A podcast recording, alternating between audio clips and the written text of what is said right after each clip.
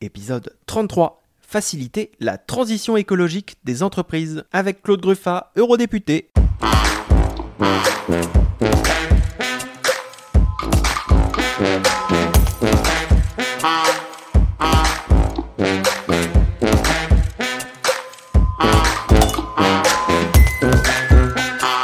Bonjour, bonjour à tous, bonjour à toutes. Bonjour, bonjour. Gaël. Bonjour Gaël, Nicolas, bonjour Gaël. Claude. Bonjour. Alors aujourd'hui, on va faire un petit épisode sur euh, la transition écologique des entreprises. Comment est-ce qu'on fait pour faciliter ça? Est-ce que vous pouvez nous en parler un petit peu plus, messieurs Claude? Euh, Tu as une vision d'entrepreneur. euh, puisque tu, travailles, tu as été président de la Biocop France pendant 15 ans, c'est ça? Oui. Est-ce que tu, tu... Comment? Quand même, ouais. Ouais, quand même. Euh, Est-ce que tu peux nous en parler un petit peu justement de comment vous, vous- tu- ta vision de tout ça? Bah, euh, su- sur euh, l'avenir, enfin, la transition écologique pour les entreprises, pour moi, elle passe par euh, un certain nombre de points. Je vais en prendre quelques-uns. Le statut des entreprises, et je pense entre autres au modèle coopératif, est un modèle qui est attaché au territoire, qui ne se délocalise pas, qui ne se revend pas, on ne peut pas faire d'OPA dessus. Donc on stabilise les entreprises et on les lie au territoire. Ça, c'est un modèle particulièrement intéressant. On pourrait aider à la création des coopératives d'une manière beaucoup plus active euh, partout en France si on en avait la volonté politique. Après, je veux prendre un deuxième point, c'est euh, la gouvernance des entreprises avec la, la participation de plus de, de salariés dans les conseils d'administration des entreprises. Alors vous allez me dire, mais quel rapport avec la transition? Ben, Le rapport avec la transition, c'est que les salariés, c'est ceux qui ont le savoir-faire des entreprises et c'est ceux qui se mettent en œuvre, en fait. Et s'ils sont présents dans les conseils d'administration, ben, ils seront porteurs du changement parce qu'en général, ils sont volontaires pour aller dans un sens plus vertueux et être fiers de travailler dans la meilleure entreprise du monde. Donc ça, c'est important. Et puis après, il y a un, troisième, troisième euh, axe qui est la comptabilité des entreprises au sens bilan global du terme. C'est-à-dire que souvent les entreprises, on, parle de leur bilan financier, ils ont fait un beau résultat, euh, comment, etc. Ils ont un bon bilan, euh, et les banques ont le sourire. Mais à côté de ça, euh, leur impact sur le territoire, avec les impacts négatifs, avec les polluants, la pollution, la dégradation de l'eau, la qualité de l'air, etc. Et puis leur impact positif, parce qu'il y a des entreprises qui sont capables de créer de la richesse de, biodiversité, de la richesse climatique, de la création d'emplois sur les territoires, c'est quand même partie du jeu aussi, etc. Et ce, ce bilan-là, il n'est pas proposé aujourd'hui. Et moi, je trouve que c'est dommage euh, que les entreprises qui fassent du bien soient mises en, en- facial euh, dans le, produit final face au consommateur, à égalité avec les entreprises qui font moins bien, c'est-à-dire qui importent de loin, euh, qui ne font pas attention à, prendre des matières premières les plus locales possibles, qui n'hésitent pas à faire de la dégradation sociale et environnementale en important de l'autre bout de la planète sur un social dégradé des produits au plus bas coût possible. Quand facialement la sanction pour le consommateur ne pose que sur une chose, c'est le prix, ben, je trouve que c'est pas juste pour les entreprises qui essayent de faire bien. Et, euh, et là, on pourrait valoriser à travers un bilan final d'activité d'entreprise qu'elle pourrait qu'on pourrait qu'on pourrait mentionner sur les produits avec euh, avec des marqueurs, des indicateurs euh, que c'est une entreprise qui est vertueuse pour euh, son environnement, pour son territoire parce qu'elle a fait ça, parce qu'elle a fait ça, etc. Un peu Et- comme le marqueur qui est en ce moment pour dire ABCD là, comment Ouais, sur les le éco-scores, ouais, etc. ouais, quoi. ouais, ouais. Et c'est des, et ben ça, c'est des éléments qu'on pourrait qu'on pourrait mettre en œuvre. Et je trouve que c'est c'est des initiatives qui qui valoriseraient finalement l'effort vers une transition écologique de la part sûr. des entrepreneurs, et ils en seraient fiers. Alors Nico, toi, qu'est-ce que ça t'évoque euh, C'est tout- marrant. bah, alors, je suis désolé, Véro, euh, je, je suis jamais la trame. Euh, moi, ce que je me disais, en l'écoutant ça, ouais, j'ai envie de rebondir. Déjà, sur, sur les trois points, le premier, c'est les, les scopes. Et en fait, moi, je suis dans une coopérative. Et c'est vrai que ça a été par Et- choix. et toi Véro aussi, aussi. et Véro aussi. Ouais. Et c'est vrai qu'on se rend compte que c'est pas du tout délocalisable, que ça permet de sortir du statut d'auto-entrepreneur qui est fait. ultra précaire, qui donne aucun droit à la retraite, de faire partie euh, d'un d'un d'un corps de, de- de gens qui s'entraident et du coup l'entreprise devient un truc ultra positif. Donc Ouais. ça déjà ça, ça me parle. Je savais pas qu'il allait parler de ça mais ça me parle. Bah, Le- nous, nous aussi, moi si je peux en parler, euh, nous on fait partie avec Véro euh, d'une coopérative qui s'appelle Artefact. Euh, dans notre coopérative, on, on est aussi, on réfléchit. Il y a un groupe qui est, qui est dans la transition écologique. Donc on est, on- en effet, dans des groupes comme celui-là, on peut penser à, à ça. L'autre truc qui me parlait c'était le fait de, de valoriser le projet d'entreprise.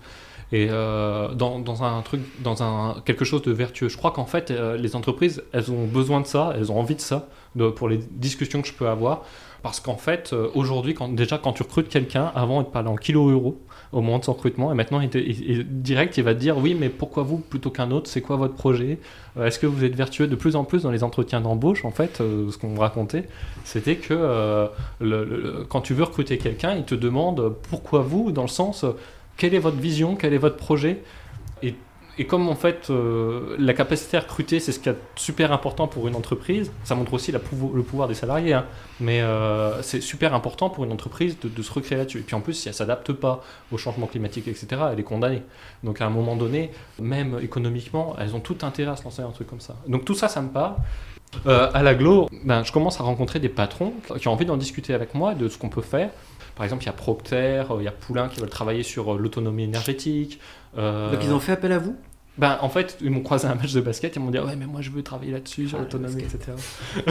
A le gars de Poulain, je- bon, vous buvez un apéro, c'était un copain, et euh, le numéro 2, il était là, il était copain aussi. Mais c'est marrant, le... enfin, comme ça leur parle en tout cas, je crois qu'il y a Sisley qui a zéro carbone euh, C'est quoi localement. Sisley? C'est une entreprise pharmaceutique. D'accord. Et euh, elle demande maintenant aussi à ce que c'est les gens qui la fournissent soient aussi dans une dimension d'aller vers le zéro carbone. Très bien. Et, euh, et en fait, moi, je me dis, nous, en tant que collectivité, ce qu'on peut leur apporter, c'est l'ingénierie, c'est la connaissance, c'est la capacité à se connaître. Parce que des fois, les entreprises, elles habitent euh, l'une en face de l'autre dans la rue, mais les patrons ne se sont jamais rencontrés. Et du coup, ce qu'on essaye de mettre en place, avec euh, ce qu'on appelle, euh, alors, le gros mot, écologie industrielle territoriale, qui est un des axes de la trans, de la, de l'économie circulaire, eh ben, on essaye de, de travailler sur ça, sur comment on met les entreprises en réseau et on, les, on essaye de leur faire mutualiser euh, leurs compétences et leurs envies. Et donc, euh, comme ça, on va pouvoir euh, travailler sur, par exemple, à un moment donné, comment les entreprises elles peuvent euh, organiser le covoiturage de leurs salariés. Comment les entreprises euh, elles peuvent euh, donc travailler au, projet d'énergie ensemble, mais elles peuvent aussi, par exemple, souvent tu as des bureaux de vide. Est-ce qu'elles peuvent pas le- les louer à quelqu'un d'autre plutôt que ça leur coûte? Et puis c'est un bâtiment de moins qui se construit, et donc c'est un peu moins d'urbanisation sur des terres agricoles. Comment elles peuvent travailler ensemble sur l'infiltration de l'eau de pluie sur leurs parcelles, sur une cantine en commun pour les salariés. C'est aussi du bien-être social, tu vois. Et donc, euh, on en est là. C'est un projet qu'on lance à l'aglo qui permet aussi de faire de la transversalité entre les services. Euh, ça évite que, que, une fois encore, le climat, ça soit un service spécifique et non pas quelque chose qui dans tous les services. Donc ça, ça permet aussi ça. Euh, et c'est quelque chose qui est ultra positif. J'en ai parlé à Claude. Et en fait, comme lui aussi a envie de porter des choses comme ça au Parlement européen dans le cadre de ses délégations, on- je pense qu'on va rencontrer, ben, ce qu'on s'était dit, hein, Claude, c'est qu'on Oui, on rencontrerait un peu les gens pour déjà en débattre avec eux et de, et, de leurs envies pour pouvoir euh, construire un peu euh, au Parlement. Alors moi je sais pas trop à quoi ça pourrait ressembler, mais peut-être un projet de loi ou, un- ou une proposition pour faciliter la transition écologique des entreprises. Oui, mais moi je suis, euh, je vais avoir en charge prochainement un, rapport euh, sur, euh, sur ces questions-là, et du coup d'aller rencontrer les entrepreneurs pour avoir leur point de vue et leur contribution aux réflexions qu'on mène à l'échelon européen sur des rapports de ce niveau-là.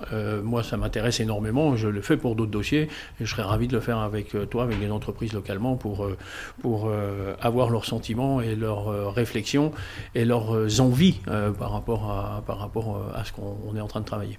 Moi des fois souvent je me dis que le rôle du politique c'est tenir ses engagements mais aussi d'être facilitateur et de faire avec les gens, pas contre, tu vois. Et en fait, même dans les entreprises, je suis sûr qu'il y a des.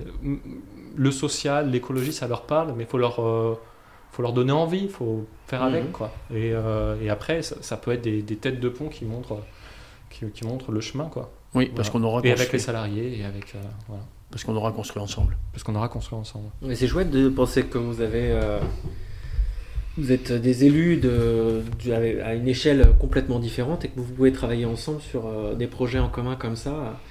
C'est intéressant de se dire qu'au final, euh, peu importe la délégation, on en parlait dans le premier épisode, euh, que, vous étiez partis à peu près sur les mêmes, les, mêmes- les mêmes échelles, puis finalement vos carrières politiques ont changé complètement, et en fait vous vous retrouvez à, à cet endroit-là. C'est assez intéressant de voir que vous pouvez travailler ensemble et faire bouger des trucs. Ben oui, parce qu'au bout, il y a des citoyennes et des citoyens, hein, des gens.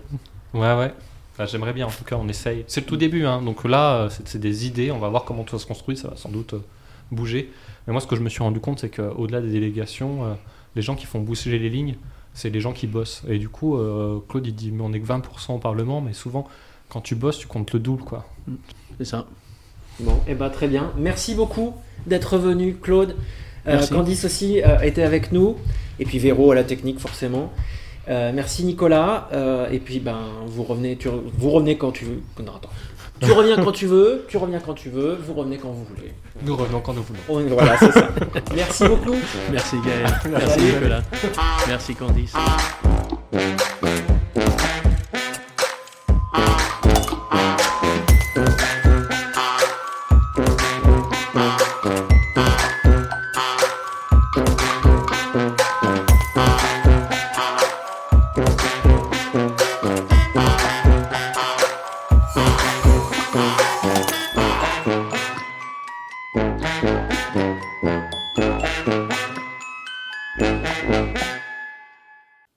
Suis Nicolas et c'est mon premier mandat.